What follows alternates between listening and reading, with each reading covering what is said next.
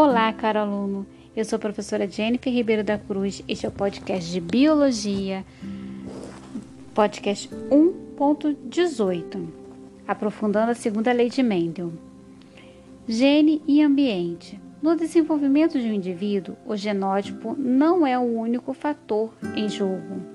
O ambiente também influencia na formação das características, o fenótipo.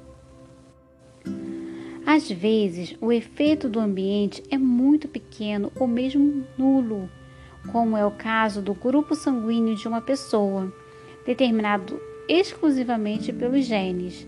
Na maioria das vezes, porém, o ambiente pode influir bastante no fenótipo. O termo ambiente abrange aqui desde o ambiente celular e do organismo como os nutrientes até fatores físicos do ambiente externo, como a luz do sol, e também fatores sociais e culturais, como a aprendizagem. Chamamos de norma de reação a distribuição dos fenótipos possíveis, produzidos pelo mesmo genótipo, em resposta a condições ambientais diferentes.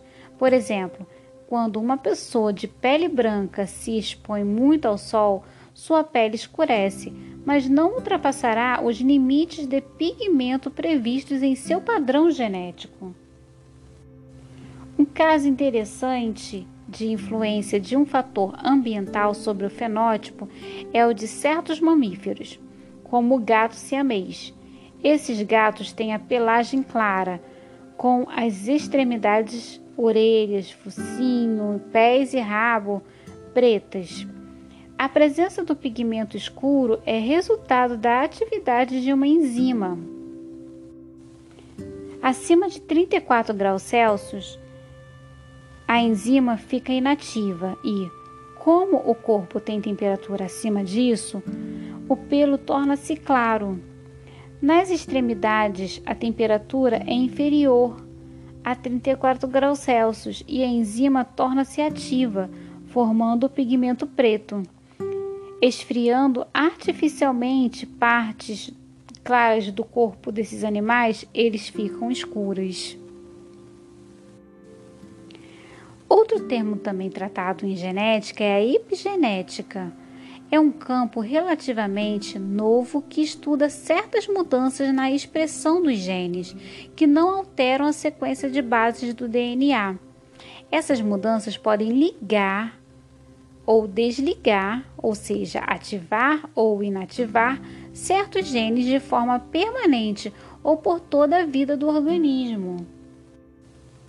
As mudanças epigenéticas podem ser influenciadas por fatores do ambiente, alimentos, poluentes, doenças e até interações sociais que provocam estresse, por exemplo. Em alguns casos, podem ser transmitidas aos descendentes, pelo menos por algumas gerações. Trata-se, portanto, de uma forma não genética de hereditariedade, capaz de influenciar várias características, inclusive a saúde do organismo. Há várias formas de alterações epigenéticas. Uma delas é a metilação da citosina, que é a adição de um grupo metil à base nitrogenada citosina. A metilação tem o efeito de reprimir a expressão de certos trechos do DNA, tornando inativos determinados genes. Os efeitos das alterações epigenéticas podem explicar, entre outras mudanças, a diferença entre os diversos tipos de células do corpo. Podem explicar ainda o surgimento de alguns tipos de câncer e as diferenças entre gêmeos monozigóticos. Estes gêmeos possuem o mesmo DNA, porém detêm marcas epigenéticas diferentes que vão aparecendo ao longo da vida. A cor dos olhos, o tipo de nariz e algumas outras características do indivíduo resultam principalmente da influência dos genes e são transmitidas dos pais para os filhos, por isso são chamadas hereditárias. Algumas doenças, como câncer, surgem por causa de alterações genéticas. Em alguns casos, essas alterações podem ser herdadas, o que faz com que a pessoa tenha uma predisposição à doença. Em outros, ele, elas aparecem ao longo da vida por causa de fatores mutagênicos que atingem células somáticas, radiações, certos produtos químicos. Nem toda doença genética, portanto, é hereditária.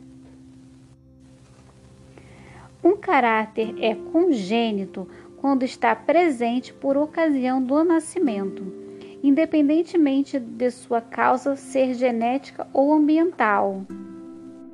Por exemplo, se uma mulher adquire rubéola durante a gravidez, o vírus pode atingir o embrião e provocar surdez na criança.